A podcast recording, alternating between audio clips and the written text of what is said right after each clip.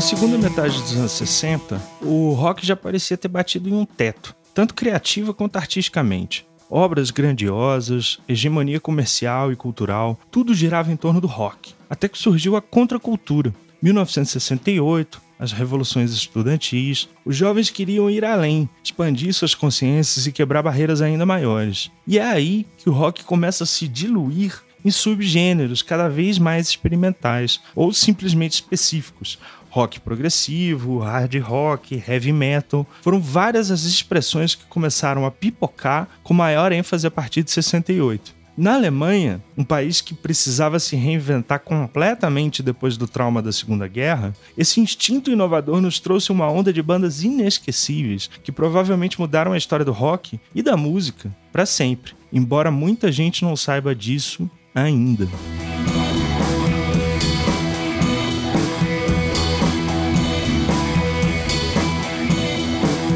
Bom dia, boa tarde, boa noite. Sejam bem-vindas e bem-vindos a mais um episódio do Silêncio no Estúdio. Eu sou Vinícius Cabral. Hoje nós vamos conversar sobre krautrock. Não necessariamente um clichê que define a categorização de um estilo, mas um contexto cultural que reúne uma série de bandas de rock experimental, por assim dizer, né, a partir de 68 na Alemanha e que influenciou profundamente muita coisa que a gente ouve hoje. Para conversar comigo, convidamos um jornalista, ex-morador de Berlim e guitarrista da banda de BH Cadelas Magnéticas, o Fábio Correia. Fala, grande Fábio. Fala, Vinícius. Morador de Bonn também. Bom? O que, que é bom? É o contrário de ruim? Pode ser também. Mas você morou em Berlim e Bonn, então, na Alemanha, né? É, mas Bonn, Bonn é, uma, é a cidade do, do oeste, fica bem próxima a Düsseldorf, que é a cidade do, do Kraftwerk, de Colônia, uhum. que é a uhum. cidade do Khan e de algumas outras bandas também. Legal demais. Então, ó, nós vamos falar hoje com propriedade, é um tema muito interessante. Ó. Fica aí, vou dar os recadinhos iniciais é, se você está nos ouvindo pela primeira vez, chegou aqui por curiosidade e quer conhecer um pouco mais do trabalho, é só nos acompanhar no silencionostudio.com.br e nas nossas redes sociais, no Instagram e no Twitter, arroba Silêncio Podcast. A gente também produz conteúdos exclusivos para os nossos apoiadores, né? Toda semana a gente envia uma newsletter com notícia, dica, é, novidades, lançamentos, muita informação em um formato que é praticamente um episódio extra em formato de e-mail semanal. Com o preço de um cafezinho por mês, você já pode virar um apoiador. É só entrar no site silencionostudio.com.br e clicar no menu Apoie para saber como participar. Olha, aguarda um pouquinho que a gente já volta para falar de Krautrock. Até logo, hein? Valeu!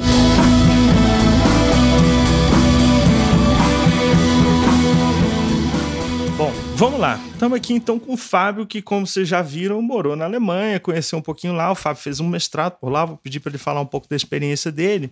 É, mas a primeira pauta que eu queria trazer é justamente essa, assim, né? Da gente tentar responder o que é krautrock.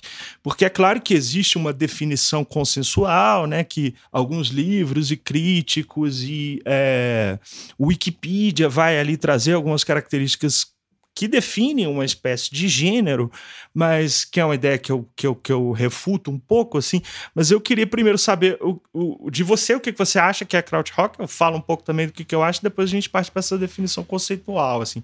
Quer dizer, consensual, né? O que é krautrock para você, Fábio? Bom, eu vou na sua linha de refutar a questão do gênero. Eu não acho que é um gênero.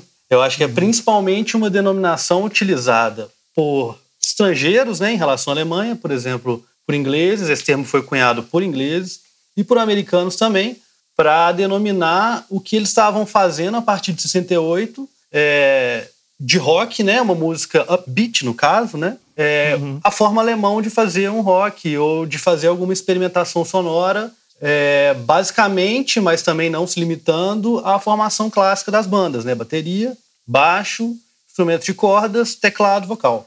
Então, e sendo que tem, tem muita coisa dos sintetizadores, né? Do contexto da Alemanha da época, né? Claro, mas isso já estava, isso já está no bojo da Alemanha naquele período. Uhum. O, o, que eu, o que eu acho é assim, é, é uma facilidade técnica que os alemães têm uhum. de trabalhar com equipamentos eletrônicos desde que eles começaram a ser criados, né?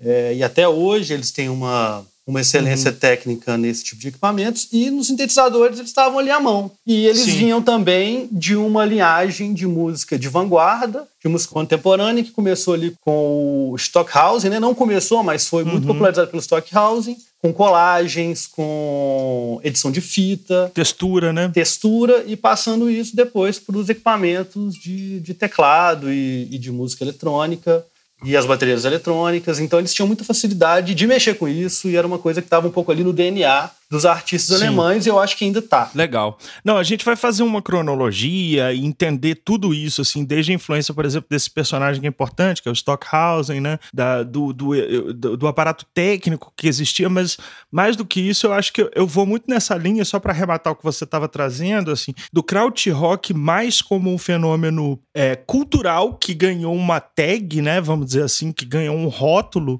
especialmente da mídia inglesa. Dizem que o John Peel, que foi o cara cara que cunhou esse termo krautrock, a gente vai até entrar na etimologia da palavra, que não é exatamente elogiosa, assim, mas havia, fato é que havia na Alemanha um caldo de cultura, né? Uma massa crítica que possibilitou o surgimento de, de, um movimento vanguardista em várias expressões, né? Como você falou, do cinema, teatro, artes plásticas, também uma movimentação sociocultural muito grande, né? Comunas começam a surgir, você tem uma banda que surge a partir de uma comuna, então o krautrock é, é, só um rótulo, na verdade ele esconde todo um contexto e a gente fez uma pesquisa aqui que levanta mais de 100 bandas, é uma série realmente muito, muito, muito densa, né?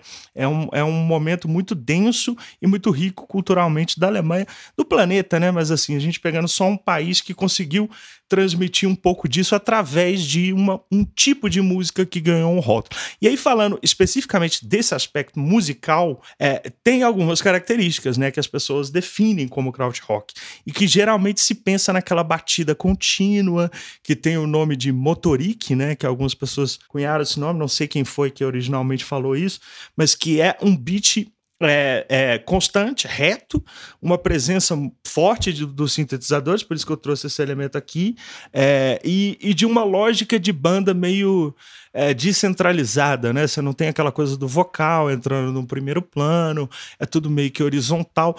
É diferente, a gente pode entrar nessa, nessa, nesse embate aqui um pouco mais à frente, mas do progressivo. É diferente do progressivo. O krautrock é, é, ele tem uma linha muito específica e que está caracteristicamente é, em algumas músicas de bandas como Can, Noi, até mesmo né, o próprio Kraftwerk, assim. É... E o Motoric, para quem está se tentando visualizar na mente como que é, mais ou menos aquele a gente, é óbvio, vai ilustrar isso através de uma playlist completíssima, eu vou colocar tudo lá, mas é esse beat que é quase que um, um trem passando, né? Quase que o, que o ritmo do carro numa autoestrada. Não à toa, o Kraftwerk tem um disco chamado Autobahn, que é um pouco uma tradução musical dos elementos que eles ouviam ali durante uma, uma, uma viagem, numa, numa daquelas autobahns, né? Na autoestrada alemã, as famosas autobahns a, alemãs construídas aí no pós-guerra.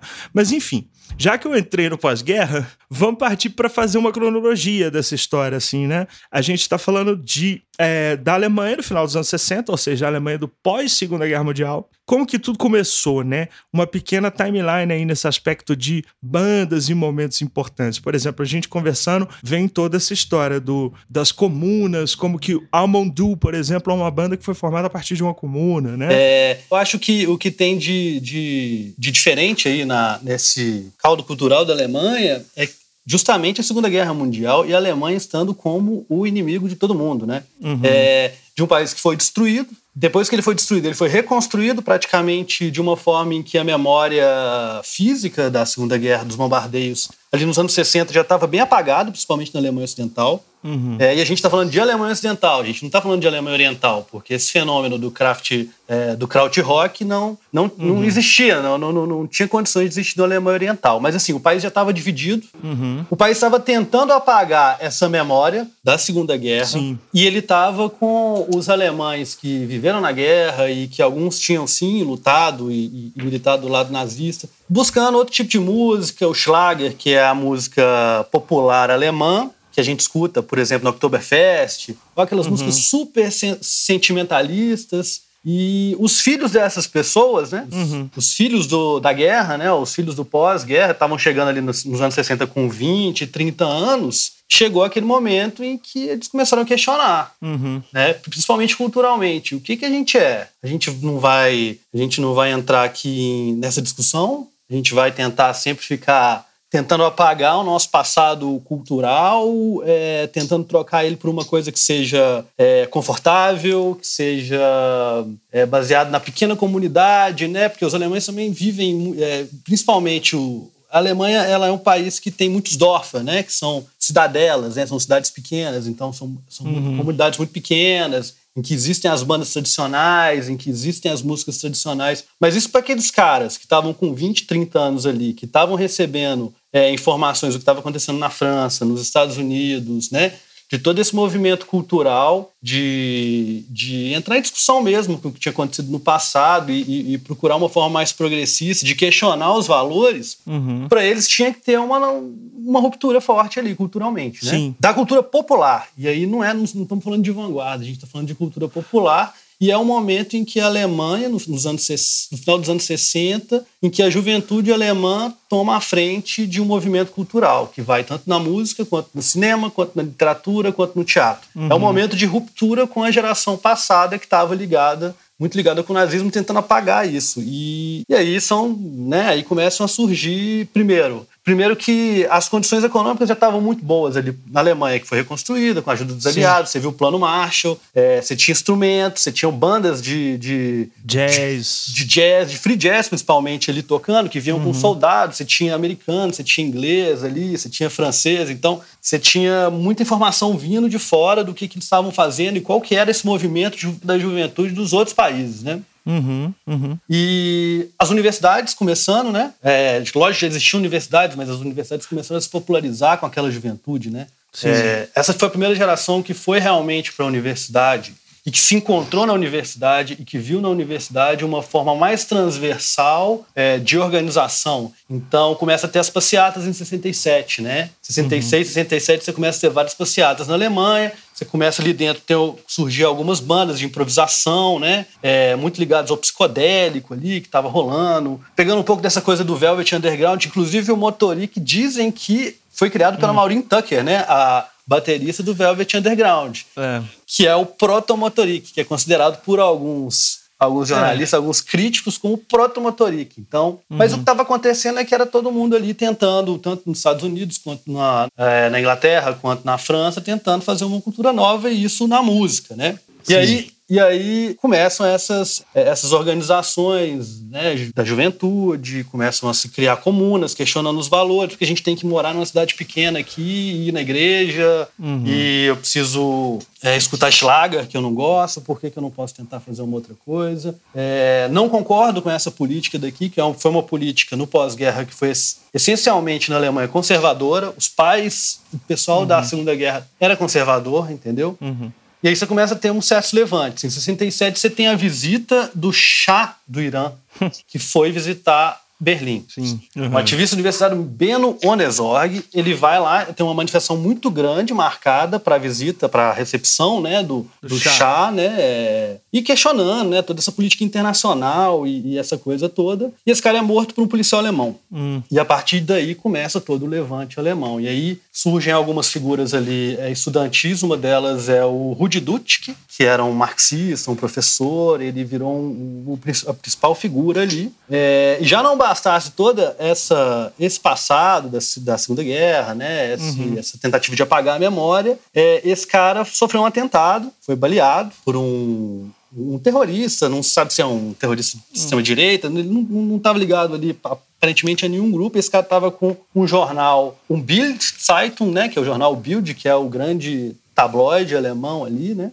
Até uhum. hoje ele é o grande tabloide. E esse cara é baleado, ele não morre, mas ele fica praticamente vegetando pro resto da vida. E aí começam a surgir ali em 68 milhares de manifestações na Alemanha para todo tudo quanto é lado na Alemanha Ocidental. Uhum. Nesse meio tempo, já tinha ali umas tentativas também da música alemã, mais jovem, de se aproximar do que estava sendo feito nos Estados Unidos ali pelo pelo Bob Dylan, pela John Baez, né? É, uhum. De fazer um folk, um folk com letras super com livros, né, nas letras, cantando em alemão, aquela coisa um pouco kit até, né, de, Sim. né, utópica, né, demais. É, e isso um pouco antes ali. Mas parece que em 68 a coisa descamba mesmo, com todas essas Parece que os caras é, entendem que não é muito bem assim. Que não é por aí. Não é por aí que a gente vai. Não, vai ser fofinho que a gente vai conseguir mudar o nosso passado, que não é nem um pouco fofo. Pelo contrário, é o terror, né? É. Então a gente vai ter que desconstruir também tudo que a gente que nos trouxe até aqui. E nós somos a geração para fazer isso. Em 1968 tá. também é, acontece um festival em Essen, produzido por um jornalista,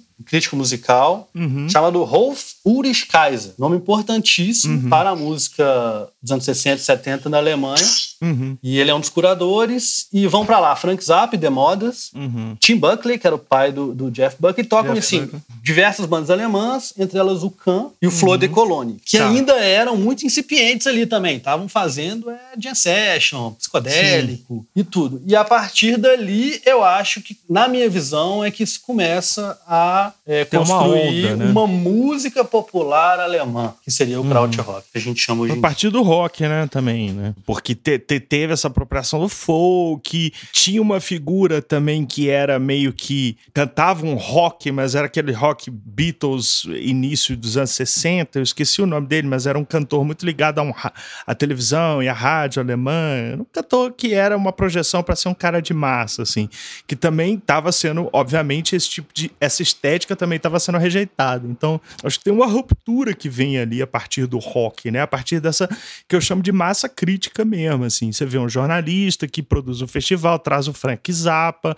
e bota umas bandas doidona completamente. É, a gente está falando aqui de duas iniciais, Flod Colony e Khan, que que depois vão ter discografias assim pesadíssimas assim e bem específicas, né? É, e o que ele tava assim, eu acho que é, é muito importante entender até geracionalmente com todo uhum. esse bem-estar social que surgiu na Alemanha, é que os grandes consumidores agora da música eram os jovens, eram uhum. esses jovens que estavam na universidade, né? É quem estava consumindo arte era esse pessoal. Então é o momento de, sur de surgir ali uma arte popular, né? Uma uhum. cultura pop mesmo que vai transvers vai ser transversal ali com todas as classes, vai conversar com todo mundo, com toda uma geração. Esses caras que estavam vindo antes, tentando fazer um beat, estavam tentando tocar pro, pro, pro tiozinho que estava na frente da televisão, entendeu? Pra tiazinha uhum. que estava escutando rádio. Sim, não era mais o rock, né, como uma revolução cultural. Era já conservador até. Era já conservador, já era, era, uma, era, era uma cópia mesmo, né? Você não uhum. tinha ali o que era dos alemães. E tem uma frase num documentário que acho que é muito simbólica para qual que é a diferença do rock alemão, do Krautrock, ou do, da Kosmische Musik, né, que eles chamavam de música cósmica ali, quando eles começaram a fazer todos os essas improvisações uhum. ali, é que o Irving Schmidt, do, do Kahn, ele fala nesse documentário o seguinte, a gente nasceu na Segunda Guerra, a gente viu a Alemanha destruída. Uhum. Nosso background é completamente diferente de alguém que nasceu em Nashville. A gente não uhum. tem blues, entendeu? O blues não é a nossa raiz. Nossa raiz é Sim. é outra. Ou não tem ou a gente quer romper com ela. Né? Tem que criar algo meio que do zero, né? Porque não tem uma referência assim. A referência que você tem não é a referência que os outros têm necessariamente. É, é o que você quer, né? Não, legal.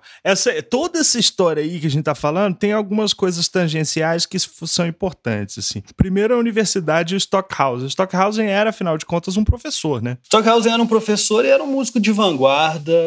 Ele, ele foi, poderíamos dizer, que o maior expoente da música eletrônica antes da música música eletrônica se popularizar. Né? Uhum. É o cara que começou, a partir das colagens de fita lá, a manipular o som, nesse do it yourself mesmo, entendeu? Nesse faça uhum. você mesmo, quase punk, né? E levar isso para peças de música clássica, né? Para uma, uma, uma sinfônica tocar, né? Para aquele público é, intelectual ver. Uhum e manipulando a onda, né? Colocando ali a, a, música eletrônica dentro da música erudita. Só que ainda era muito. É estava muito na vanguarda ainda, né? Estava muito, isso era muito elitista ainda, né? Isso não chegava na, na, Isso não movia. É, é, é, não movia multidões, né? Você não tinha uma claro. catarse ali assistindo uma, uma sinfonia do Stockhausen, né? Só que esses caras que estavam mexendo com música nos anos 60, no final dos anos 60, estavam com essas bandas, estavam olhando pro Stockhausen. Sim. E eles e tinham... ele deu aula, né, para uma galera que tá ligada diretamente ao movimento, como os caras do Noi, não foi?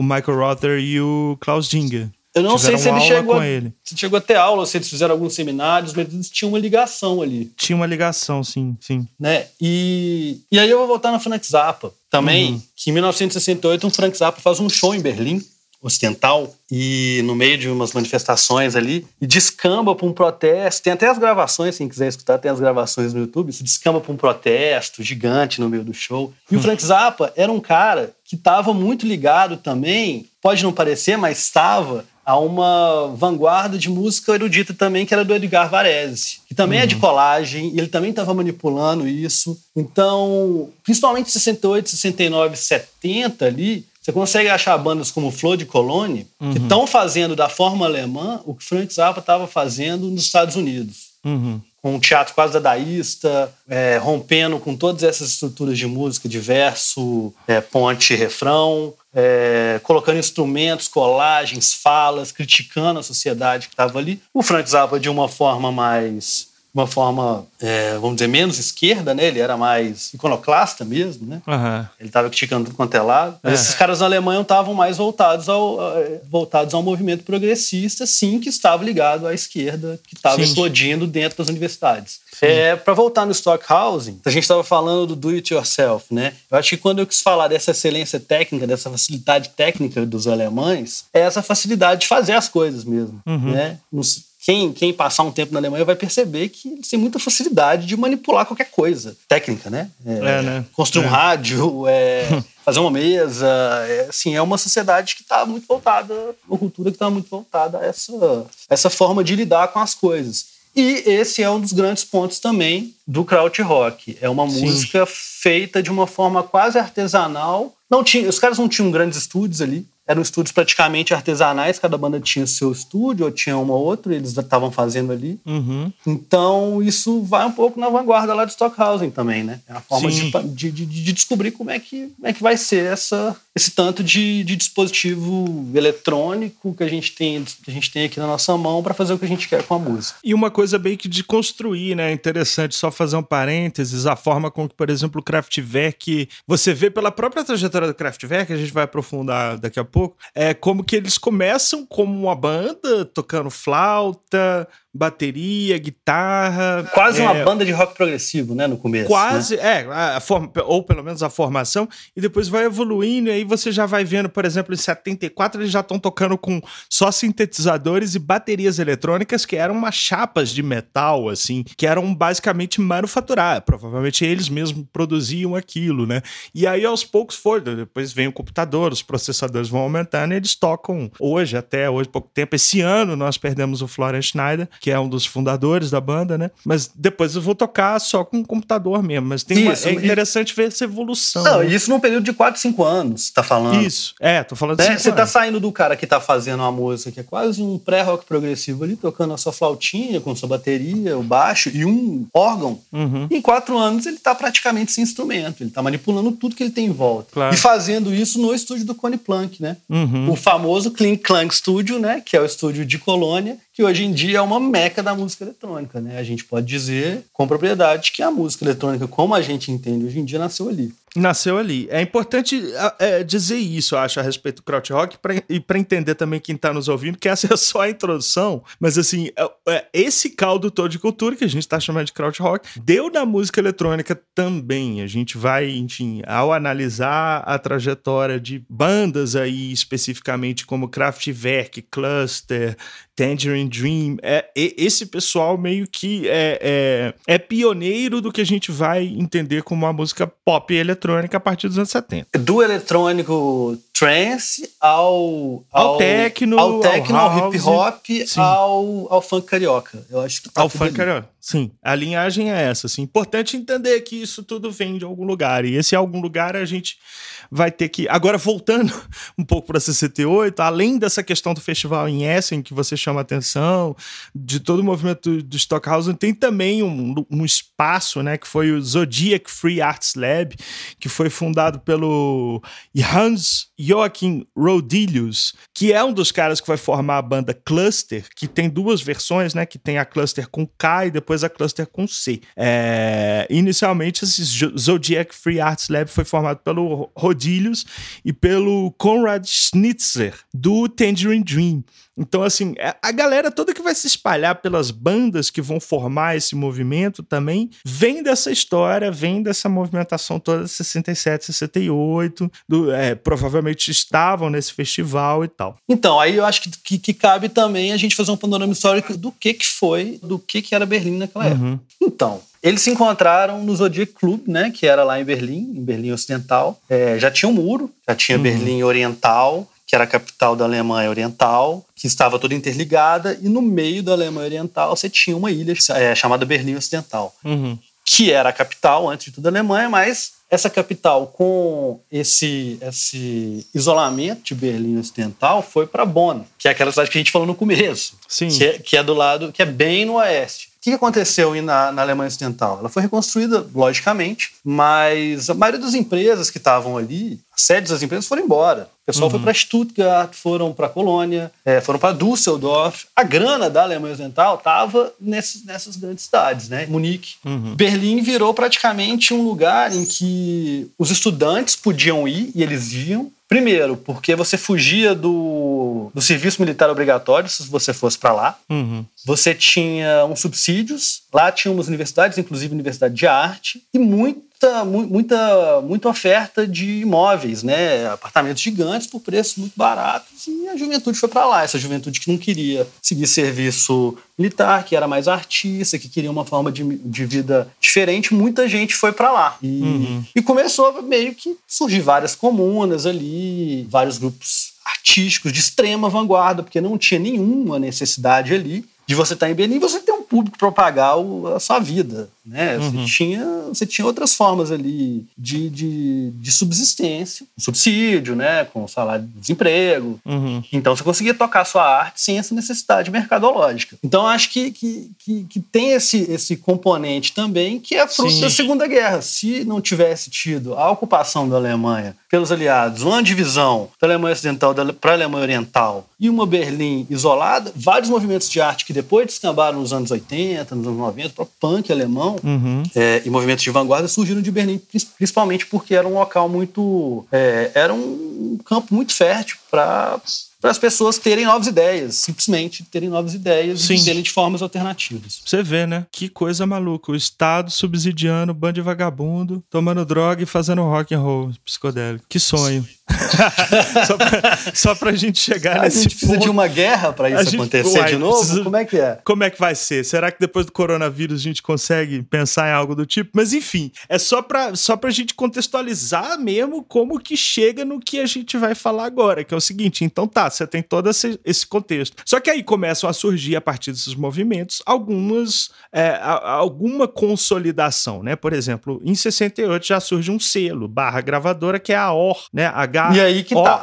R E aí que entra o Rolf Ulrich Kaiser, que é o cara que fez o festival é, de Essen. De Essen. É, uhum. Em 65, esse cara já estava ligado ao que estava acontecendo no movimento folk dos Estados Unidos. Ele lançou um livro é, chamado A Nova Música, em que ele está ligando muito à contracultura, né? A, a, uhum. a negação dos, fi, dos boomers, dos pais, né? Uhum. Vamos lembrar que boomer naquela época era gente jovem, não era, era. a pessoa que não sabe mexer no WhatsApp, é. que não sabe né, distinguir fake news de notícia. Mas, enfim, eram os boomers que estavam surgindo, eram muitos, eles uhum. eram eles eram potencialmente uma quantidade muito grande de consumidores culturais, uhum. né, de arte de, de pop art, né, de arte, é de cultura pop no caso. E ele, o que, que ele escreve? Ele, ele, ele, faz algumas teses ali. Entre umas delas é que eletropop e experimentos de colagem possibilitam novas recepções e a emancipação do ouvinte. O que, que ele está falando? Isso tudo que vocês estão vendo na televisão, lendo no jornal Bild e nessas formas antigas e esses schlager que vocês estão escutando aí, hum. isso não cabe mais na cabeça desse pessoal. Uhum. Vocês vão ficar para trás. Existe sim um novo campo de consumidores um, muito forte, que são essas pessoas.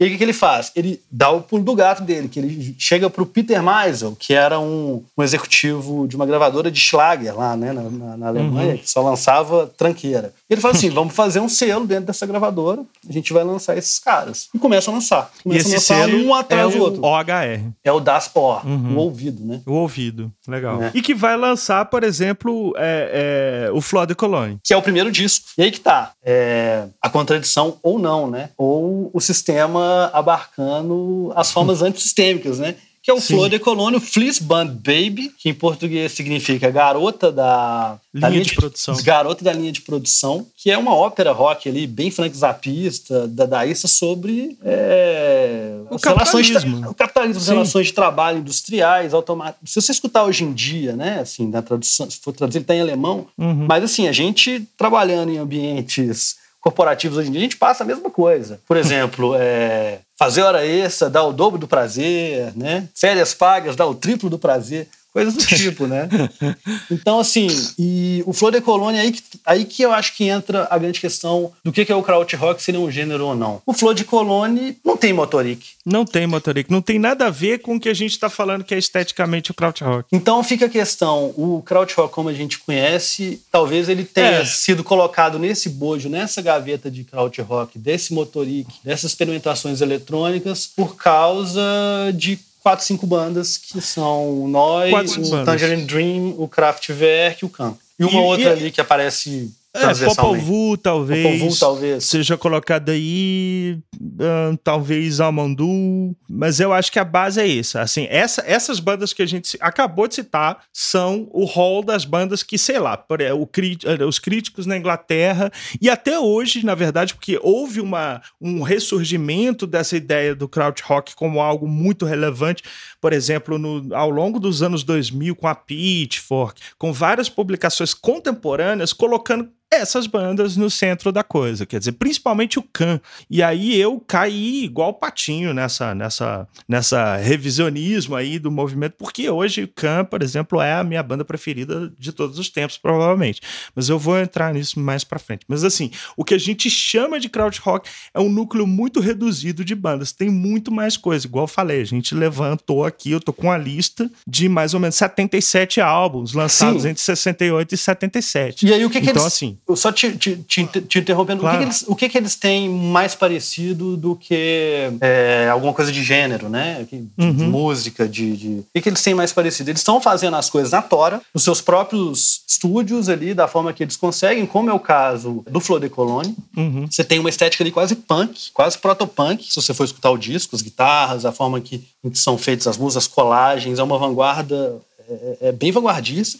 É uma banda marxista, uhum. extremamente marxista, ou seja, estava ligado àqueles movimentos é, de 1968, 69 ali da Alemanha, os movimentos uhum. estudantis, sim. Uhum. E aí abre espaço para a gente falar de outra banda que está fazendo esse mesmo questionamento, só que de forma mais direta, que é o Tony Steiner Scherb, uhum. que é uma banda que a gente quase não conhece é, no Brasil, que é uma banda. Talvez eu vou dizer que o rock cantado em alemão deve muito ao Tony Steiner Scherb. Uhum. Que existia uma questão também de algumas bandas daquela época de cantar em inglês. Primeiro, para conseguir mais público lá fora. Claro. E, e, segundo, uma, coisa, uma questão um pouco mais. É, um pouco mais freudiana. Era uma forma de romper também com a língua deles. A língua Sim. deles tinha ficado muito ligada né, essa, esse nacionalismo é, nazista ali da Segunda Guerra Sim. coloca a língua alemã como quase que num, né, sinônimo altar, de né? autoritarismo também, né? Uma língua muito dura, falada naquele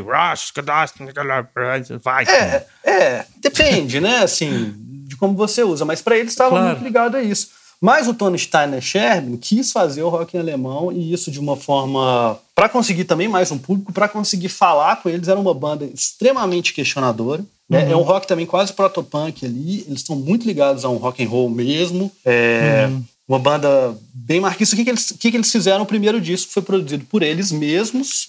Talvez tenha sido a primeira banda independente dentro da Alemanha que prensou o próprio disco, que fez as próprias capas e começou a criar uma forma de distribuição em que eles passavam os discos para outras bandas, pegavam os discos de outras bandas e cada integrante dessa grande corrente fazia suas divulgações locais. Então, assim, você tem ali uma, uma forma de distribuição extremamente é. desligada de qualquer grande, grande corporação. Demais. E o Tony Steiner Sherbin também tem um caso, eles, eles, são grandes questionadores dessa cultura de massa emburrecedora, né? Que eles estavam vendo ali na Alemanha, né? De desligar o passado, de achar que está tudo bem e tal, que nós não vamos uhum. guardar nenhuma nenhum trauma disso aí, o que é mentira, os caras estão vivendo isso todo dia quando bota a cabeça no travesseiro, mas enfim. Tem uma cena, né, assim, os debates na Alemanha estão acontecendo, a televisão está sendo um grande veículo do debate, e tem o famoso vídeo, né, que virou quase que um Quase é. que um. Quase que um. Pode vir, hoje em dia seria um meme, mas não é. Não é, né? Não é. Que é o Nickel Palato, que é um integrante, ele vai num programa de televisão e eles estão discutindo ali a cultura de massa e ele falando que a cultura de massa tem que abrir espaço, sim, para se discutir partidos, para se discutir a mudança de, de, do, do, Estado, das coisas para um Estado socialista, é, que isso tem que ser discutido, sim, e que ele tá puto e ele pega o machado e fala assim: vou destruir essa mesa aqui na sua frente, é uma mesa de madeira. Ele pega o machado e começa a dar vários machadados na mesa. Tipo, a gente vai botar esse link aí no.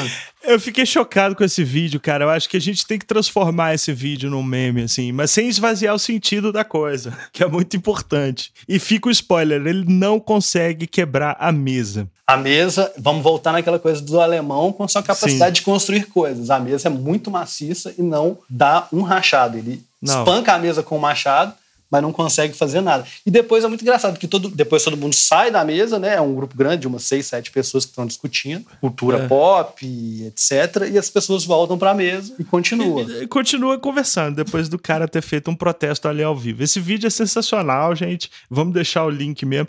Agora, por falar em vídeo, e, esse vídeo, se eu não me engano, já é de 1970. 70. É, que, ou seja, você já tem essas bandas que vão mais para protopunk, que são super vanguardíssimos, que cantam em alemão e tal. Em paralelo a isso, toda aquela outra onda que também vem do festival em Essen, etc. O Khan lança o primeiro álbum em 1969, que é o Monster Movie. É, o Amandu, o Amandu também, que vem de uma comuna ou é a comuna que vira banda, enfim, já lança também seu primeiro álbum em 69, o Fallows Day. Em 70 a gente tem dois momentos da televisão, hein? Vídeo, assim, apresentações que foram televisionadas no Rock Palace, não é isso? Nome Rock do canal. Palace, Rock Palace. Isso. Que é uma apresentação do Khan, antológica, já com o vocalista é, japonês, o Damo Suzuki, é, cantando, e do Kraftwerk, que a essa altura do campeonato já era o Ralph Hutter tocando sintetizadores, o Florence Schneider tocando flauta. Essa é a gênese do Kraftwerk. Antes de virar Kraftwerk, eles chegaram a lançar um disco com o nome Organization e depois em 70 e 72 lançaram o Kraftwerk 1 e o Kraftwerk 2 num formato meio que de banda, né? O Ralph Hutter, o Florence Schneider e participação de Klaus Dinger, que depois foi ser baterista do Noi, tocando bateria, e do Michael Rother, que é uma figura importantíssima para esse movimento todo também, que era o guitarrista que depois vai formar o Noi com Klaus Dinger, mas que tocou também com Kraftwerk. E essa apresentação ao vivo é extremamente antológica, assim. Eu brinquei que é assim, o, o techno foi inventado ao vivo na televisão alemã em 1970, porque é isso que o Ralph Huder ali com o sintetizador e o Dinger na bateria. É uma flauta sintetizada, né? Ele tá manipulando o som da flauta com um sintetizador ali. Não, eu não, não sei como aquilo foi, que ele, aquilo não foi sei feito. Também. Não é. sei que instrumento é aquilo, mas é claramente alguma coisa que ele fez. Ou que Isso. o Connie Plank fez no estúdio. Mas é o do it yourself claro é, ali. Os caras estão é. fazendo coisas diferentes. Eles estão fazendo não só a música, como os meios de fazer a música. Isso. E a sonoridade... É só fazer um, só fazer um, um é o Beat claro. Club. O Beat Club. O Rock Palace veio depois de 74. O Beat Club, tá. que é a partir de 65 começa a Mas ser... esses dois vídeos, eles estão disponíveis num canal que, que é o da Rock Palace. Esse Sim. do Khan e esse do Kraftwerk. E chamar atenção também para isso que você está falando da construção, de como, de como que isso cria uma sonoridade também. Porque o Florence Schneider tocando uma flauta...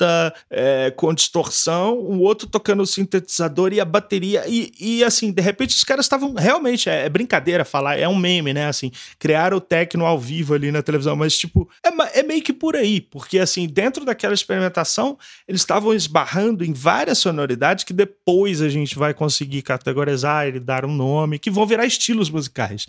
Então é muito reducionista falar que ao ah, kraut rock, o kraut é, rock foi o movimento. Não, não, não. não é, é, é, é uma construção realmente cultural que vai interferir em absolutamente tudo a partir daí, eu acho, né? Essa é a minha opinião. Sim. E, e esse vídeo do Kraftwerk e esse vídeo do Khan são muito importantes para entender como que essas bandas é, tocavam ao vivo também, né?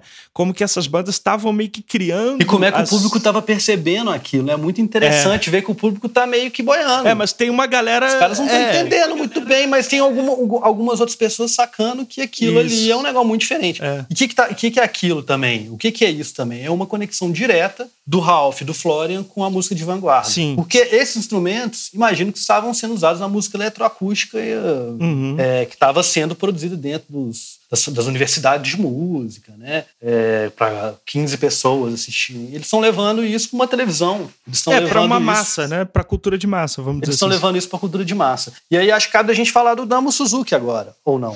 Cabe. Cabe a gente falar do Khan como uma banda que é seminal, porque essa. E eu estou indicando essas duas apresentações só para o ouvinte, a pessoa que está querendo fazer um beabá dessa, dessa história toda, pegar referências que são, são vídeos até longos, assim, o show do Kraftwerk tem uns 40 e poucos minutos e o do Khan tem uma hora. E é claro que você pode ir direto na playlist que a gente vai fazer, nos álbuns que a gente vai indicar, mas essas apresentações deixam claro como que a coisa estava nascendo ali ao vivo. E o Khan é uma banda que já tinha sido formada com um quarteto, né? O vamos lá para os nomes. Você já citou o Irman Schmidt, que era tecladista.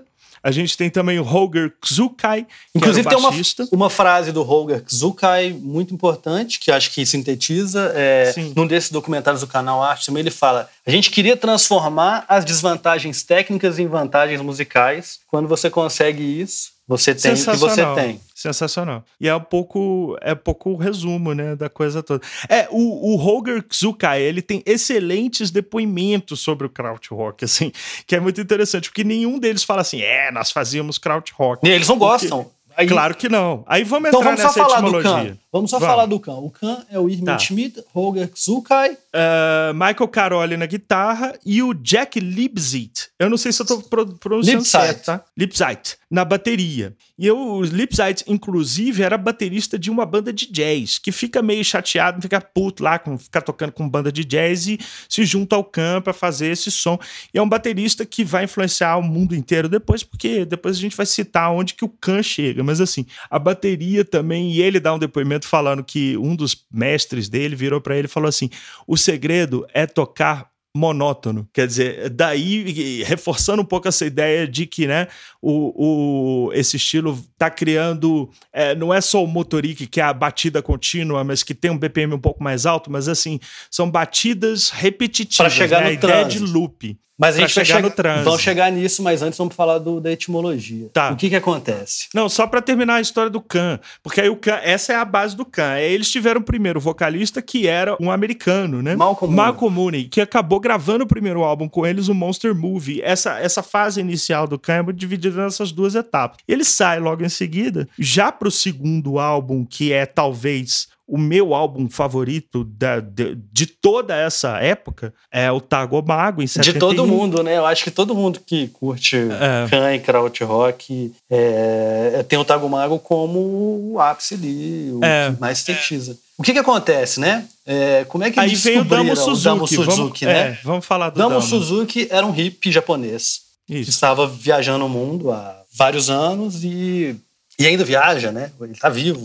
E, e, eu sugiro ler as entrevistas para tentar entender um pouco quem é essa figura. É. Né? Sensacional, mas um personagem, né? E, e ele e o Damso estava vivendo numas comunas em, é, com tanta gente, fazendo arte, e tinha uma questão dele tá, dele tá fazendo improvisações ao ar livre, com música e grito, inventando uma língua nova, misturando com inglês. E ele estava fazendo aquilo na beira da rua, lá na Alemanha. Um belo dia, os caras do Kank estão tocando na cidade, hum. topam com o Damo Suzuki no meio da rua fazendo aquelas loucuras que ele fazia, né? Performances mesmo, né? Misturando teatro com grito, né? Com aquela teoria do primal screen lá, né? Que o John Lennon fazia uhum. e tudo. Que a Yoko estava fazendo também já tinha gravado em disco com o primeiro disco da Plastic Ono Band. Exatamente. Não sei se eles conheciam ou não, mas tem muito a ver que é proto Kraut também. Exatamente. Com é. certeza conheciam também. E é. eles viram o Damo Suzuki tocando, reza a lenda que eles viraram pro Damo e falaram assim: a gente tá precisando de um vocalista, você não,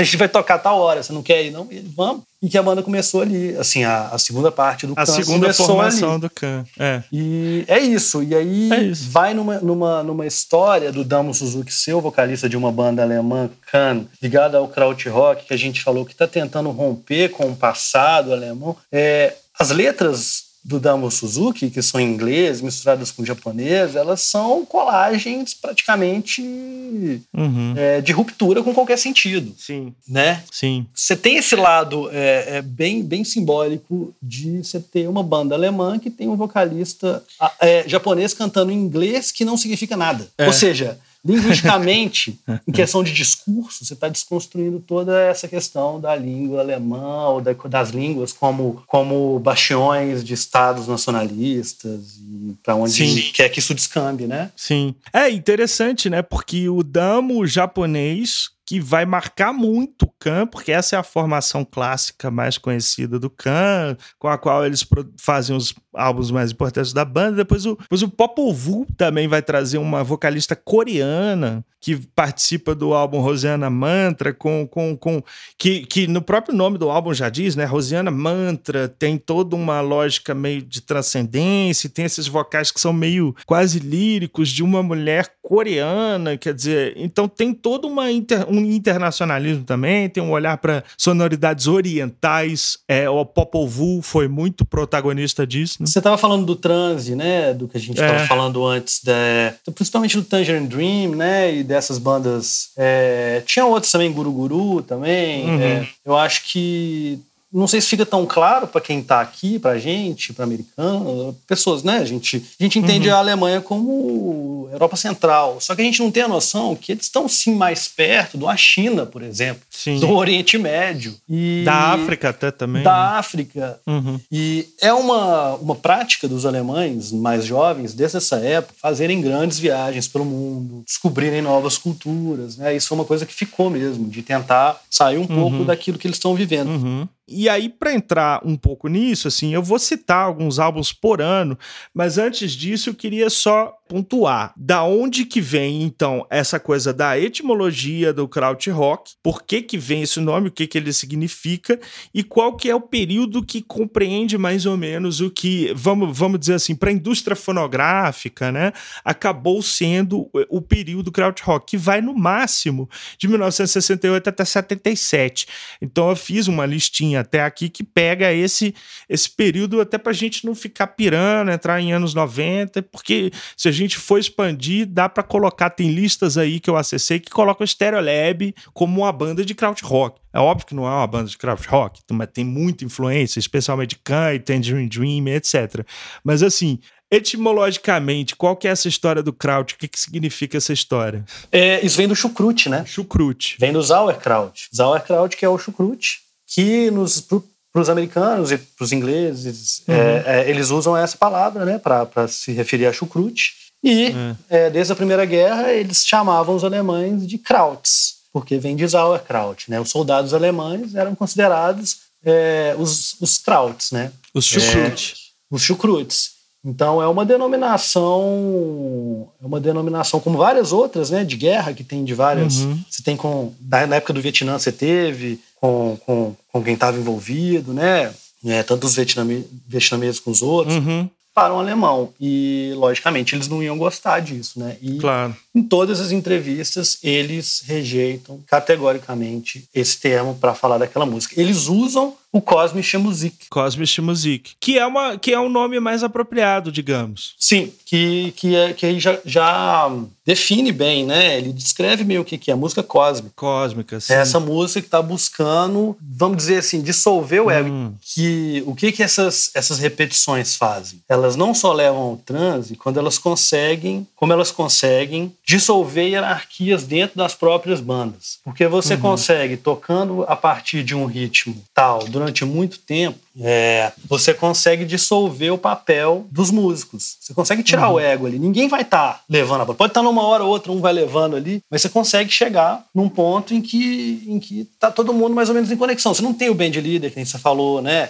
Você não uhum. tem o guitarrista, o solo de guitarra extremamente virtuoso. Os solos de guitarra do krautrock não são virtuosos, eles são de poucas não. melodias, eles são muito rítmicos. Uhum. Os sintetizadores não são aqueles do Rick Wakeman, né? São são sempre muito cheios de texturas, né? Então você tem esse, esse, componente progressista dentro da música mesmo, que é um componente é, de dissolver mesmo esses papéis pré-definidos, né? Sim. É, então o Cosme Chamusik acho que, acho que remete um pouco a isso, mas eu não acho que era um termo usado amplamente pela, não, é, pela imprensa não. na época. A própria imprensa alemã não usava isso. Eram as bandas que estavam surgindo ali dentro desse movimento de contracultura da Alemanha, esse no, essa nova cultura pop ali, né? nova uhum. música popular alemã mesmo, que estava olhando para o rock and roll, que estava olhando para a música oriental, que estava olhando para as experimentações eletrônicas, para a vanguarda. Eu acho que é isso. E, e se é. você reduzir isso a krautrock, para eles não acho que. É, não, era, era, era incômodo, né? Até a própria. Isso virou até uma brincadeira com a banda Faust, né? Que no álbum, para mim, o melhor álbum deles, o Faust 4, né? Que é o 4 de 1974, se eu não me engano, tá aqui na lista, já vou confirmar. É, a primeira música do álbum chama Krautrock. E é uma música. E o Faust, que dialoga muito com aquelas bandas que a gente falou do começo. Flor de Cologne. Sim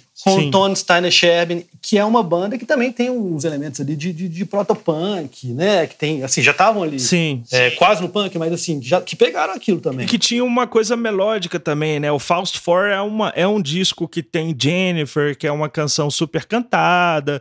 O Faust é engraçado porque o Faust foi vendido para Polydor ali em 69, 70, como a banda que seria os Beatles dessa onda toda alemã né, por um empresário muito, muito, muito malicioso. Fala assim: não, esses caras são os novos Beatles, eles vão ser os Beatles da Alemanha. Os caras entram no estúdio para gravar um monte de jam session, uma doideira. E o cara fala: que porra é essa? Mas conseguiram um contrato e foram antes da era da Virgin, né, que veio também depois Sim. de 70. A Virgin, a gravadora inglesa, que pegou todas essas bandas, praticamente, quase todas, e começou a lançar no mercado inglês, né, já sobre o selo Krautrock. Sim, aí já viram um fenômeno. Mas aí a gente lembra que, que eles estão só no selo, não são gravadoras. Não né? são gravadoras. Eles estão com suas próprias gravadoras ali, cada um fazendo Isso. seu som. O Khan com a sua própria gravadora. Isso. É, o Faust com seu próprio. O Faust eu não sei, mas o Kraftwerk com seu próprio estúdio, né? Você pegar uma música do Faust 4, que você falou, The Sad Skinhead. Isso é uma música que poderia estar num disco do Flor de Cologne. Sim, sim, né? com certeza. Com certeza. Então, assim, você está tendo esse diálogo ainda com o, o Frank Zappa lá atrás, com o Velvet, com Underground, Velvet Underground, né? com uhum, o Teatro da Daís, uhum. o Teatro Absurdo, né? É. É... Mas aí tem, aí tem todas essas é, essa diversidade que é o que eu acho incrível. Você está falando só de uma banda, Faust. Dentro de outras é, tem um, é, eu vou fazer rapidamente, então, Fábio, só uma, uma, uma cronologia aqui para a gente chegar de 68 a 77. E aí depois a gente comenta alguns personagens importantes, faz uma listinha dos nossos álbuns também preferidos para a gente fazer umas indicações legais aqui, até porque a gente já está chegando em uma hora de papo. Olha só como é que rendeu até aqui para tentar definir o que, que é essa riqueza, né? E a gente Mas não falou lá. do Kraftwerk ainda inteiramente, né? É, ainda nem sei se a gente vai. Eu acho que o Kraftwerk merece um episódio próprio, eu já estou ensaiando fazer isso aqui, mas assim, pelo menos a trajetória inicial, porque muita gente também não sabe. Mas o Kraftwerk, o Kraftwerk é considerado assim a, a banda, né, fundadora da música eletrônica, assim, e eu acho que com razão, mas desconhece que eles vêm desse contexto e que eles vêm de apresentações e de gravações dos primeiros álbuns do Kraftwerk, Kraftwerk 1 de 1970, o Kraftwerk 2 de 72 e o, o Ralph and De 1973 são álbuns pra, basicamente analógicos. Você vai ter no máximo ali um sintetizador. Depois é que a banda se forma com os quatro integrantes e o Autobahn já é talvez o primeiro álbum que vai fazer, vai trazer realmente uma ideia de synth né, synth pop, né, uma ideia de música pop eletrônica, mas ainda um álbum muito associado com essa onda toda da, da música alemã, inclusive na, na, na, formação do álbum, né, porque uma coisa muito comum também nesses álbuns é as músicas eram compostas e gravadas numa estrutura de jam session e era muito comum você ter uma música de 20 minutos ocupando um lado do álbum, do LP, né, então você tem o Khan fez isso, o Kraftwerk fez isso, Autobahn É um álbum que tem a música título, chamada Autobahn, que tem 22 minutos e ocupa um lado inteiro do LP. Então, assim, é, até o Autobahn, a banda tá muito ligada esteticamente, contextualmente com esse movimento todo, né? Mas eu acho que falar do Kraftwerk é um pouco essa trajetória, assim. Ou você quer acrescentar algo? Não, o que eu acho que é muito, muito interessante é que, assim, eu não vejo na Alemanha o krautrock como uma questão, é, como, como uma... Os jovens hoje em dia não escutam kraut, né? Uhum, o Kraftwerk uhum. é uma música antiga, né? É, essas bandas can praticamente não são, não são muito, muito rodadas ali dentro, mas você tem uma grande cena de música eletrônica que foi possibilitada por isso. Por essa galera, é. Por, é só pensar que o Tangerine Dream, por exemplo, é uma banda que está nativa até hoje e que faz trilha sonora de videogame. Eles Sim. fizeram a trilha sonora do GTA 4. Sim. ou 5. É uma criação, foi uma criação de um público a partir daquele momento. E esse público hoje em dia consome esse tipo de música eletrônica, trance, electro, techno, hip hop. Uhum, uhum. Lembrando que o África Bambata, é, o primeiro sucesso do África Bambata, Planet, Planet Rock, Rock Planet Rock é um sample do Kraftwerk. De Computer World de 1980, já da fase mais eletrônica, que é, é a fundação do Miami Bass, né? Porque o ritmo é pum, tch, pum, tch, pum, tch, pum, quem descobriu isso em 2007, no século 21, já foi o Caetano Veloso, porque teve um show do Kraftwerk é, em São Paulo e no Rio, e eles abriram para Radiohead e tocaram essa música, né? O Caetano Veloso deu uma entrevista, acho que pro Globo, se eu não me engano, falando assim: olha, as bases do funk carioca estavam lá no Kraftwerk em 1980. E eu li a matéria e falei assim: oh, really, Caetano? Você descobriu isso agora, cara? Mas é isso, assim, a gente desconhece essas linhagens, né? Sim, é porque. Que vieram dar no Miami Bass e que vieram dar no funk carioca que estava sampleando Miami Bass, né? Exatamente. E, e, a diferença também, né? Você tem o MPB que virou um gênero no Brasil. É, o, o krautrock é, é, não virou um gênero na Alemanha. Ainda bem. Que talvez, talvez o, pro, no nosso problema seja esse, mas isso aí já é outra, isso é outra questão. Também. Vamos lá, para fazer uma discografia aqui. A gente aponta algumas bandas principais, gente, como a gente já falou. Popol Vuh, Amandu 2, porque Amandu, primeiro, a comuna lá, era uma coisa, depois virou Amandu 2, o Cluster, que primeiro era com K, depois com C, que era um que virou um duo, depois eles experimentaram, inclusive com Brian Eno, tem um álbum junto com Brian Eno, e aí a gente vai ter que né, abrir outro parênteses para falar como que o Brian Eno vai para a Alemanha para fazer experimentações com Rodelius e com o Michael Rother, eles gravam conteúdo. Como que o David Bowie também nos discos de Berlim de 70 principalmente no Heroes e no Low, no Low e no Heroes, né? O, o primeiro e o segundo. Ele tá extremamente olhando para esse pessoal. Né? Extremamente, né? até porque o Brian Eno estava produzindo Boy ele... depois dessa experiência. E o Robert né? Fripp, né? Então, se você escutar, são discos, são discos que podem entrar também, né? O Lodger talvez menos, mas que também foi feito na época da Alemanha, mas esses discos estavam ali. O próprio Iggy Pop também. Sim. Você começa a ter a eclosão desse, desse, desse novo pop pós-punk, né? Que Sim. foi quase que uma... Foi quase como o pessoal do punk olhando para para essas coisas eletrônicas que estavam sendo feitas na Alemanha e juntando Sim. o próprio som, né? Sim. Você não pode pensar New Order, você não pode pensar em Depeche Mode. Não dá.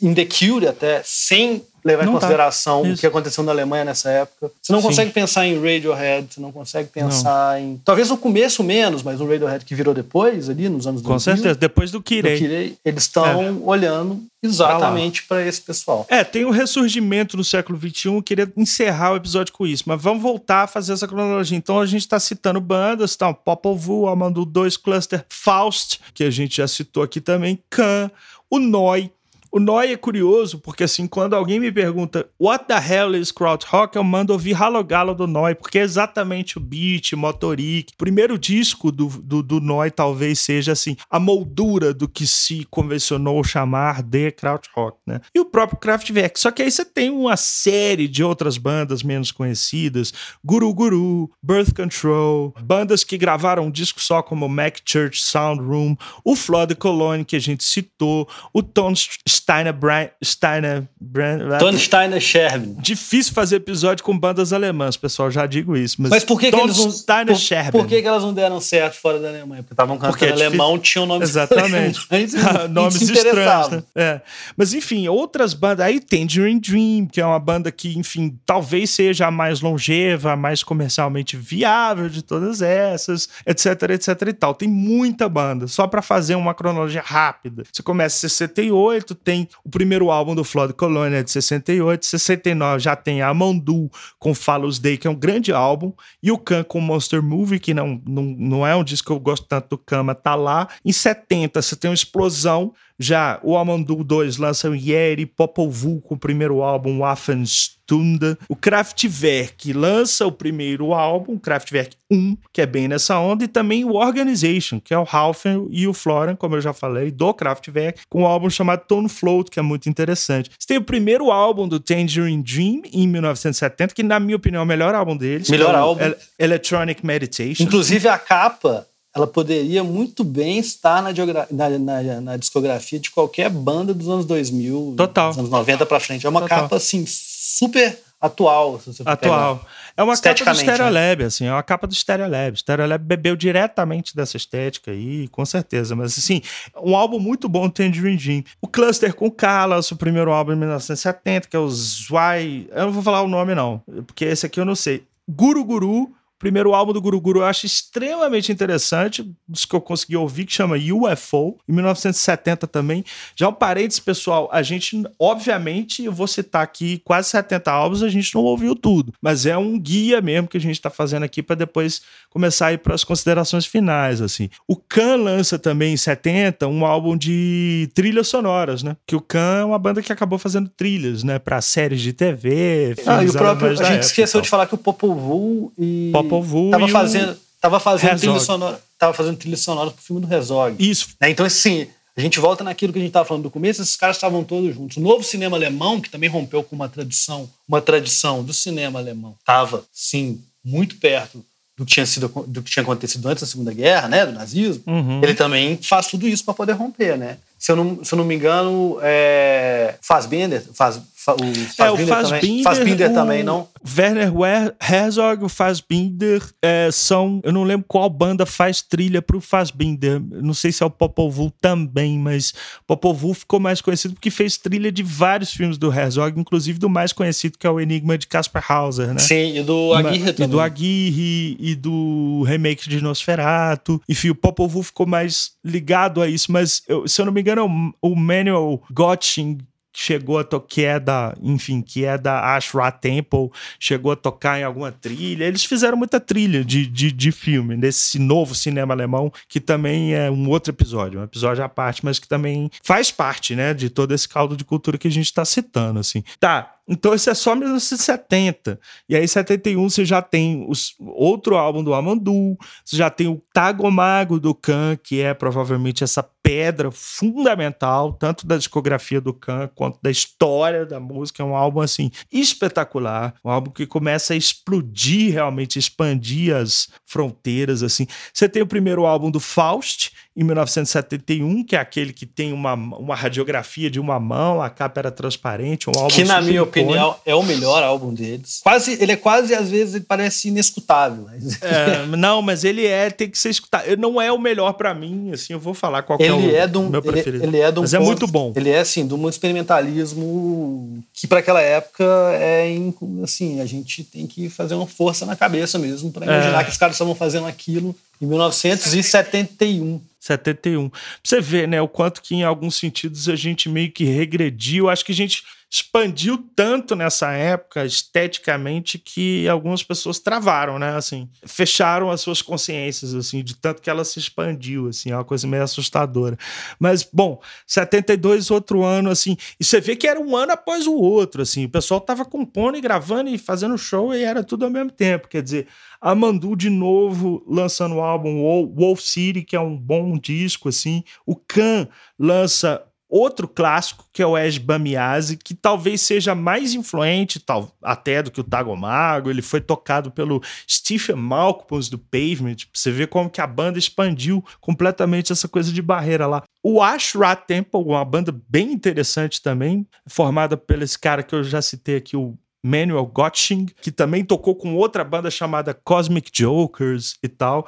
É, em 72 ainda, Popol Vuh tem um álbum incrível que é o Indengarten Pharaohs, que é um álbum muito bom. Tangerine Dream lança um disco nesse nesse ano de 72, que é o Zeit. E o Klaus Schulze é... também, né? Também. A gente esqueceu de falar do Klaus Schulze, sim, lançou um que chama Irlich. Ah, é o Irlich. Irlich. E o Klaus Schulze depois, o Klaus, até hoje, está fazendo quase um. É, virou praticamente um guru da música eletrônica. Uh -huh, né? é. Do New Age ali, com o trance. Um cara que até hoje está fazendo música eletrônica, electro mesmo. Verdade, é. É. E que vem ali. Então você tem. Eu parei no Tangerine Dream Zeit, que é um disco assim, extremamente hermético também, denso, músicas de 17 minutos, 19 minutos. Mas é muito interessante porque a capa dele é um eclipse, né? E Zeit é tempo, né? Em alemão. E a gente usa muito esse termo Zeitgeist hoje em dia, assim. Mal sabe a gente da onde que surgiu essa história toda e tal. Aí vem em 72 o primeiro álbum do Noi também, que é esse que a gente já falou que é bem marcado e característico do som do motoric, da bateria. O Cluster lança para mim o melhor álbum deles, que é o Cluster 2, em 72. O Faust lança o Soulfire em 72, enfim. Aqui é o Popol Vuh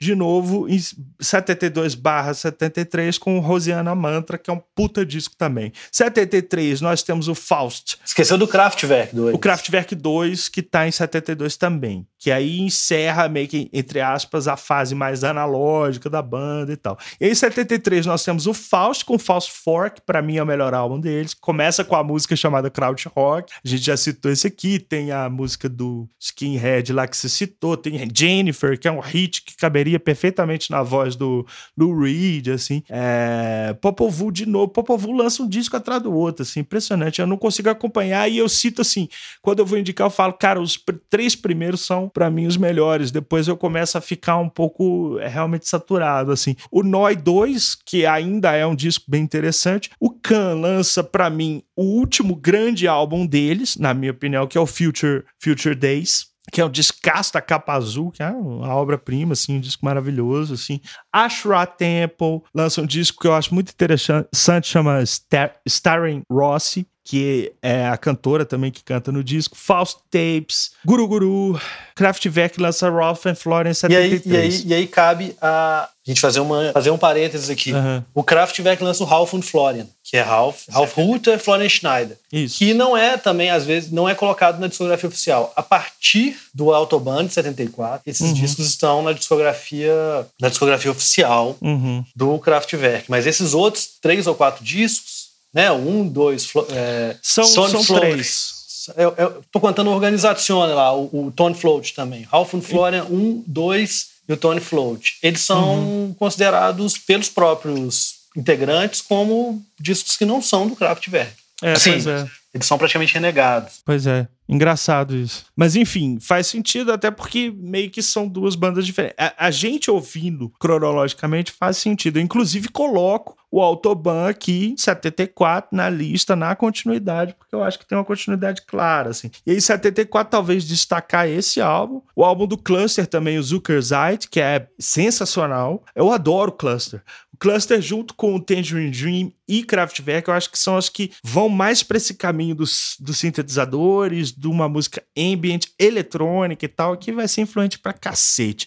Agora, 74 também é importante marcar que tem uma parceria entre o duo que formou, que formava a banda Cluster, que é o Rodilius, que eu já falei muito aqui, e o Dieter Mobius, com o Michael Rother, que foi o trio meio que formou, eles formaram uma nova banda chamada Harmonia, em 74 eles lançam Music Von Harmonia, e é esse o trio que começa a gravar com Brian Eno, e enfim, isso vai dar lá no David Bowie, etc, etc e tal. E a Harmonia, eles têm esse disco que eu acho sensacional e que é um trio aí. Tinha muito isso, né? Integrantes de bandas diferentes se juntando e fazendo um, bandão, como é o caso de Harmonia, como é o caso de Cosmic Jokers, que tem um álbum sensacional também de 1974 e por aí vai. Bom, vou, já vou encerrar essa parte 75. Talvez você tenha aqui mais um disco do Harmonia que é legal, Deluxe. O Noi lança o Noi de 75, o Popol Vuh lança o Aguirre, que aí é trilha do, do filme Sim. do Herzog. E 76, 77 você tem ali mais um disco do Popol Vuh. 77 um álbum que não tem tanto a ver com esse movimento, mas que é a parceria do Cluster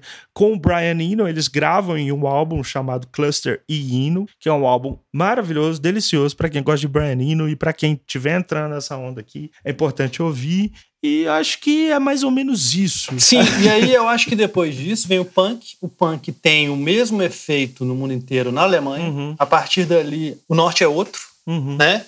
Para essas bandas. O norte é outro. Você tem paralelamente também o heavy metal rolando, Scorpions começando a bombar. O Scorpions, que inclusive, em algumas releituras, ele tá dentro dessas bandas de crowd rock também. Hum. Alguns críticos colocam, e acho que vale fazer outro parênteses aqui do Rolf Ulrich Kaiser, que foi aquele cara lá no começo que fez, fez, fez o Festival Internacional, Jessen, que começou a lançar essas bandas com a OR, que depois lançou o outro selo Pils, depois ele lançou, se eu não me engano, mais um selo. Só que por volta de 74, 75, o Kaiser meio que tem uma bad trip. Meio que frita a cabeça com os seus psicotrópicos ou com outras coisas. E ele, e ele praticamente some assim do, do, do- cenário, para de, de ser o crítico influente, o, o, agitador que ele era, e começa a fazer uns desenhos, uns cadernos com desenhos e, e poesias e mandar ele e a esposa e mandar para os amigos, para conhecidos, para os ministros da Alemanha e ele meio que desaparece numa loucura solipsista, assim. Uhum. Então, acho que tem muito a ver também. O próprio ocaso dele é, com o esgotamento é, dessas bandas, né? Assim, dessa, de- dessas experimentações que eles estavam fazendo e tal. Isso foi descambar em outro lado. O Kraft, em outro lado, o Kraftwerk foi fazer a música eletrônica mesmo. Uhum. É, o Noy foi seguindo seu caminho, né? O Kahn também meio que foi transformando É. em outras coisas e ali entra o punk, o punk entra dando porrada em todo mundo e isso depois vai, você vai ter uma outra onda nos anos 80 da Alemanha de bandas de punk que também estão conversando com essas bandas do krautrock ou desse período, mas que já tem uma outra visão, né?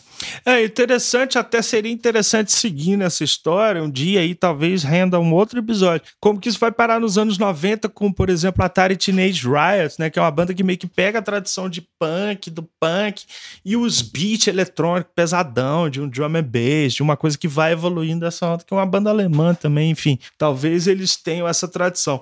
Mas é isso, em 77 veio o punk, né? E o punk já é uma outra vanguarda, que tá colocando outras questões, já tem uma, já tem uma natureza muito mais anarquista também, e que eu acho E que... aí que os movimentos na Alemanha já estão mais voltados para o anarquismo. Sim. Você já tem uma consolidação lá dos squats na Alemanha muito mais forte. A vanguarda já está mais forte nos anos 80. Uhum. Então aí já é um outro período. Eu acho que é um período mesmo. A gente teve as eclosões de 68, a gente teve o, o a- a- como é que fala, o verão ali, é, 67, 68. Isso eclodiu ali nos anos 60, 70. Uhum. Isso se esgota em um certo momento e a partir daí existem outros movimentos que estão muito mais ligados à, à luta sindicalista, ligados a outras questões ali dentro. Você tem outros movimentos é, de esquerda dentro da Alemanha que são muito mais é, violentos mesmo, né? Você tem a Rote Arma né? Que também é dos anos 70 ali, mas isso começa, de certa forma, eu acho que a, a minguar um pouco esse... É. Todos esses movimentos É. dos anos 60 transformar eles em outras coisas, sabe? também pudera, né? Uma década aí já de, de uma revolução estética também, né? Musical muito grande. Então, assim, você pegar só a superfície disso tudo que a gente está citando aqui, que é só a superfície, porque dá para aprofundar ainda mais, assim.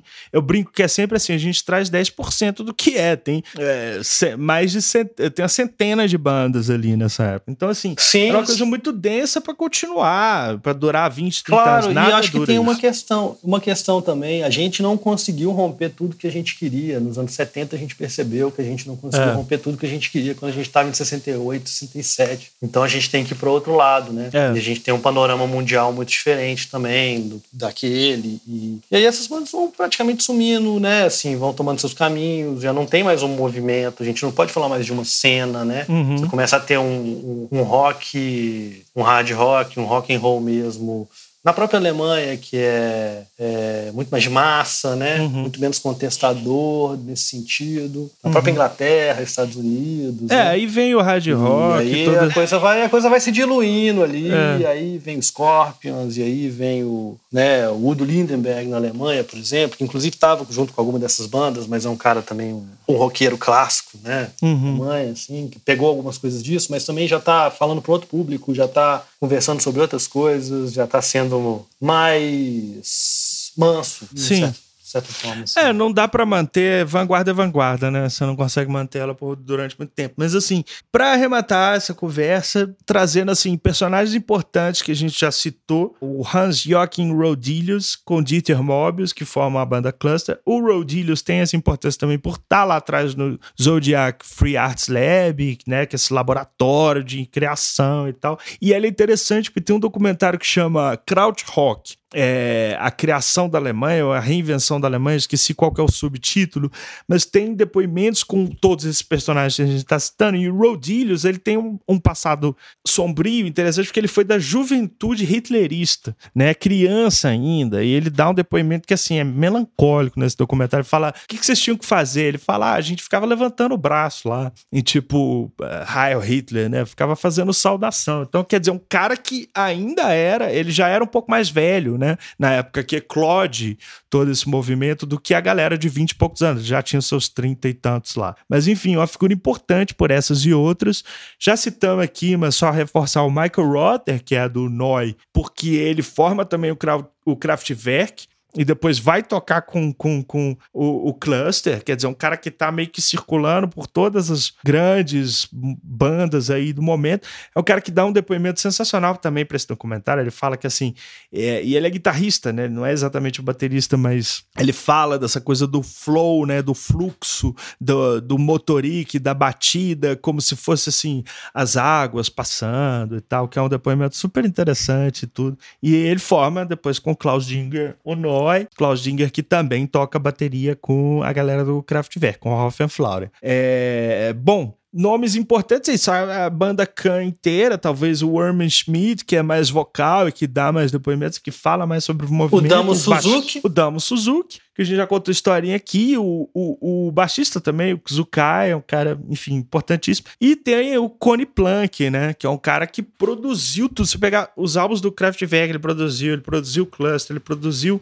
um monte de coisa. Tinha esse estúdio, já formou essa base aí que a gente estava citando para vocês e tal. Um cara importante aí da, do movimento. É, seria o engenheiro de som dessas bandas, o. É quase que como integrante, né, é. desse movimento que ajudou a moldar esse som. E eu acho que o Rolf Ulrich Kaiser, o jornalista, produtor, né, o, o cara Sim. da Or e da Pilz, Acho que é isso, os caras do Kraftwerk. Acho que é por também, aí. É, né? os caras do Kraftwerk, especialmente o Ralph Florian, que, enfim, né? Forma dois, é, vamos, da vamos, banda. Vamos pegar o Kraftwerk como Ralph e o Florian, assim, eu acho que basicamente são os é. dois. E são os dois que levaram também a banda, eles tiveram em todas as formações. Mentira. É, durante o Kraftwerk 2, o Ralph saiu a, a, ao redor, mas depois voltou, enfim. E o, o Florian, inclusive, faleceu esse ano. Então esse episódio fica aí também como uma homenagem a uma das bandas mais importantes da história da música, que tá aqui nesse, nesse bololô danado que a gente tá trazendo do Krautrock. Bom, eu queria só, antes da gente encerrar o episódio, falar um pouquinho do legado dessas bandas, de como que a gente vê que elas influenciam hoje e tal. E antes disso, você tem uma lista dos seus álbuns favoritos de Krautrock, por assim dizer? Ah, é difícil. É, posso tentar. Vamos lá, não, vai tentar. Eu vou dar a minha primeiro, aí você faz a sua. A minha é basicamente Cantagomago, 1971, Noi, o primeiro álbum do Noi, 1972, o Faust 4, de 1973, o Popol Vuh, com Rosiana Mantra, que é um disco que eu acho assim espetacular, e não é exatamente krautrock, mas eu tenho que colocar nessa lista, que é um dos discos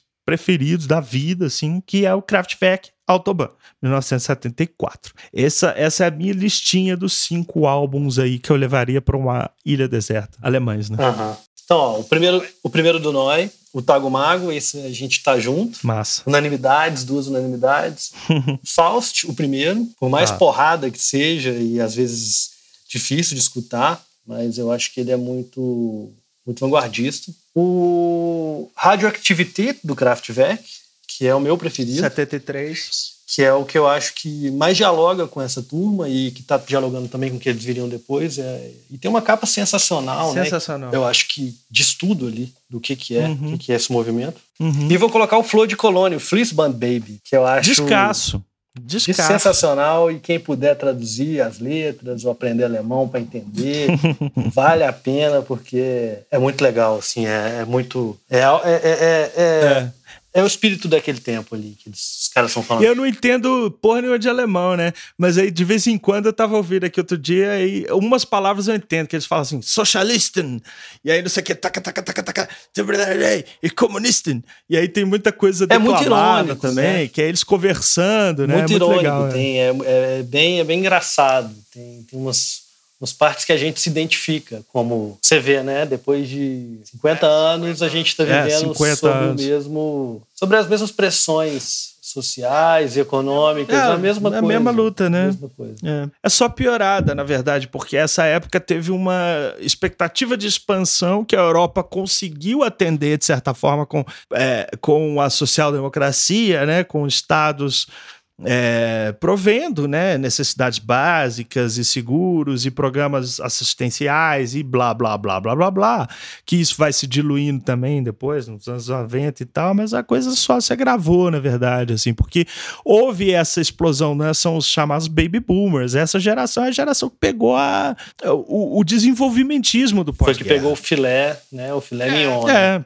Pegou o filé e estava querendo é, distribuir o filé, e o filé não foi distribuído. Então a gente. É por isso que a gente volta, na minha opinião, a essa trágica contemporaneidade de ouvir um álbum desse como se estivesse sendo feito hoje, assim, é um álbum de luta de classe que tá sendo, que é uma coisa que está sendo colocada todo dia diante da gente, e é isso aí, não tô, não tô fazendo é, é, é, doutrinação comunista não, viu, gente, mas assim, é, a gente se identifica é, mas eu acho que isso é mostra óbvio, que né? do ponto de vista da etimologia da palavra revolução, os movimentos de 68 não são revolucionários. A gente vive basicamente não, como não as mesmas pessoas que viviam naquela época. Por mais diferente que você possa achar que sim, é. você tá batendo seu cartão, né, você está lutando para pagar seu aluguel, você pode ter um relacionamento poligâmico, uhum. mas os caras também já estavam tendo naquela época, entendeu? A diferença é que a gente tem um laptop Isso. e um celular no bolso. Mas revolução não teve nenhuma da sua Não, e nenhuma. Pelo contrário, né? Por exemplo, a gente estava citando que nesses vídeos e documentários a galera aparece fumando maconha na, na televisão, assim.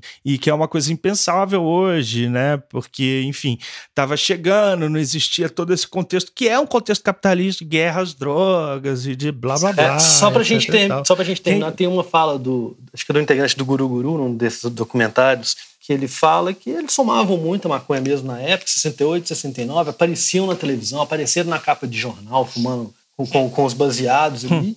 e que ninguém dava a mínima, porque ninguém sabia o que, que era. Né? Ninguém se preocupava. Uhum. Na televisão, no rádio, eles iam pro rádio, o pessoal fumava muito eles estavam fumando um beck ali, mas que não tinha nenhuma discussão, porque ninguém sabia muito bem o que, que era. Que a partir de um certo tempo ali, de 70, 69, 70, aí virou uma questão. É, porque aí passa a ser uma coisa só a indústria farmacêutica que pode vender droga, né? não vou entrar nessa polêmica agora, não. Mas, enfim, é, é por aí. Assim, a, sociedade vai encaretando também com essa necessidade de ir compartimentalizando, de segmentando as cidades, etc. e tal. Mas é interessante e é motivo para um outro episódio, para um outro podcast. Mas essa coisa da revolução, realmente, que tem autores que falam que esse é um conceito absolutamente ultrapassado. Mas vamos lá. Agora, para encerrar, encerrar mesmo, eu queria falar um pouco do legado, assim, porque a gente falou muito aqui como que o Kraftwerk inventou a música eletrônica, etc. Esquece que algumas bandas como Can é uma das bandas mais citadas por bandas de rock alternativo a partir dos anos 90, né? Eu já falei aqui, o Pavement é um. O Stephen Malcolm, que é o, que é o frontman do Pavement, já chegou a tocar o Ed Bamiaz inteiro num show de homenagem ao Khan. Fala que o Khan é uma das bandas preferidas dele. O Radiohead vai beber muito da fonte do, é, desse movimento a partir do Kirei. Um desses álbuns últimos aí dele, eu acho que é aquele que ele, o Tom York faz uma dancinha, o King of Limbs, ele é totalmente inspirado em Khan, em, em Faust, em bandas dessa época. Animal Collective é uma banda também dos anos 2000 agora, que é, é, tem algumas músicas que você ouve e fala, pô, vai entrar o Damo Suzuki aqui. E não, é o, é, é o Animal Collective. É quase que uma homenagem. Isso surgiu muito também de um movimento, especialmente assim, da imprensa americana, né? E inglesa, o Guardian, a Pitchfork, resgatando a memória dessas bandas, assim, que, que realmente você vê que é, é, é tão inovador o que elas estavam fazendo que isso vai comunicar com a juventude dos anos 90 e dos anos 2000 e tá aí até hoje, assim. Essa é um pouco a, a, a grandiosidade que eu queria trazer, que eu acho que esse movimento todo nos deixou de legado, assim, e sem contar Stereolab, que é uma das bandas que eu mais cito aqui no, no, no, podcast, uma das minhas bandas preferidas. Outro dia eu tava brincando com a galera do, do podcast que eu tenho três bandas preferidas. Um é o Khan, e as outras duas são profunda, profundamente influenciadas pelo Khan, que é o Pavement e o Stereolab. Então, assim, basicamente o Khan é a pedra fundamental da minha formação musical. Então, sou. O Pavement que também é muito influenciado pelo Frank Zappa. Né? Não, e por, e por Velvet, e por Beatles, porque eles meio que misturam tudo, e por Husker Du, e por todo esse contexto específico do rock alternativo. Mas a gente falar esteticamente, quando você coloca uma o cara conta a parede e fala qual que é a sua banda preferida, o cara solta que é can, entendeu? Então é, é, um pouco nesse sentido, assim. Mas é isso. Eu não consigo pensar a música hoje em dia, a música a partir dos anos 80, sem remeter ao que estava acontecendo na Alemanha nos anos 60 e 70. Não consigo pensar no Joy Division, sim, uhum. Kraftwerk, no Tangerine Dream. Já falei que eu não consigo pensar, não conseguia, não consigo pensar no, no New Order, claro, né? É, e... Claro. Bowie, né, cara? Não no dá para pensar em Bowie. É... No Mangue Beach, algumas coisas do Chico Science de Nação Zumbi uhum. ali estão dialogando muito fortemente com esse pessoal, né? Muito. É, todo pop dos anos 80, que é um pop muito, muito eletrônico, tem muito a ver.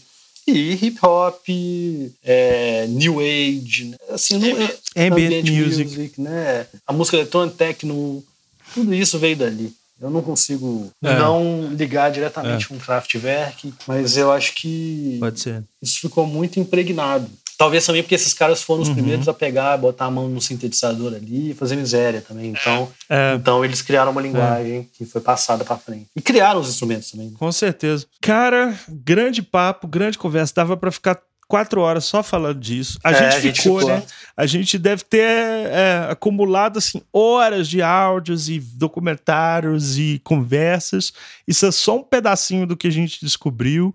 Nós vamos deixar links de playlist no, na descrição do episódio, que é importante para quem quiser entrar nesse universo. A gente vai fazer uma coisa mais guiada, assim, cronológica. Também alguns links de conteúdos que a gente citou aqui, como esse documentário da Krautrock, a reinvenção da Alemanha, também tem esses vídeos do Khan e do Kraftwerk ao vivo, enfim, vamos deixar todas as referências aqui.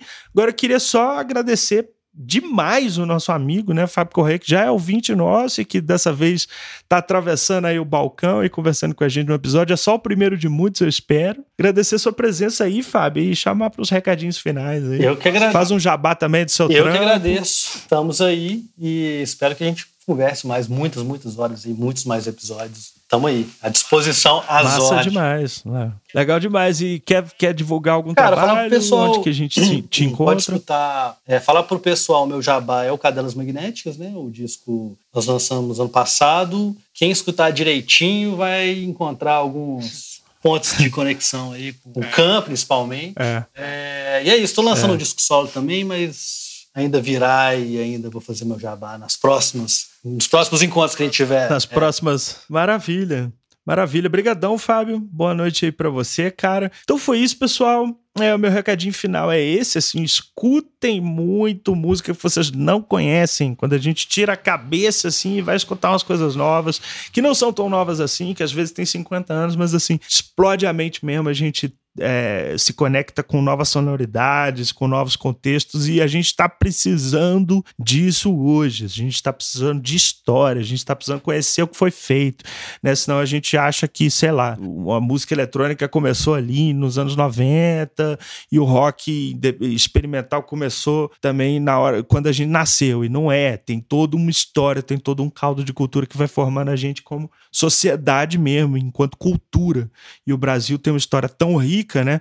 Podia beber mais da fonte dessas coisas que a gente desconhece. Mas é isso. Queria só dar esse recadinho, porque eu acho que realmente esse contexto do kraut rock e do, né, do rock experimental alemão a partir dos anos 60 é muito importante e pouco falado. E queria deixar um salve para o Bruno Ascari do canal Som de Peso, que tem. Eu é, fui fazer uma. Eu e o Fábio fizemos uma enorme pesquisa nas mídias aí brasileiras e esse é um dos poucos conteúdos que a gente viu falando de krautrock e tal. O Bruno indica várias bandas legais, vários álbuns que a gente cita aqui também, só que ele fala mais detalhadamente dos álbuns, então fica a dica aí pra vocês correrem no canal do Bruno Ascari no YouTube, um cara super também gente fina também, aí participa é, é, com a gente dessa cena, né, de novos críticos aí musicais e pessoas que estão fazendo reviews e trazendo informações importantes aí para a internet sobre música, sobre essa história da música, especialmente do rock. Então, esse foi o meu longo. E eu tenho um último final. recado. Quando alguém falar que Furacão 2000 não é música ou é submúsica, escuta esse episódio, pensa direito e não fala. Não fala e também ouve o nosso outro episódio sobre funk, que a gente dá um pouquinho do histórico do funk e aprofunda nisso, do funk brasileiro, do funk carioca, que é o funk, que é o que é funk 150 BPM, também tem a participação super especial de um parceiro nosso, o Lucas, que fez um documentário sobre o gênero. Mas é isso, gente, olha, para fechar, o último recadinho mesmo, que é o seguinte, se você quiser nos ajudar financeiramente, você pode virar um assinante do podcast. Você vai poder participar de um grupo fechado de WhatsApp, receber uma newsletter com conteúdo exclusivo, onde a gente dá dica, falamos sobre novidades do mundo da música, reviews, lançamentos, etc. Um episódio em formato de e-mail. Para saber todos os detalhes, é só entrar no site, clicar no menu Apoie, lá no silencionostudio.com.br. Hoje a gente vai ficando por aqui. E a gente se fala na semana que vem com um novo episódio. Grande beijo, grande abraço, valeu!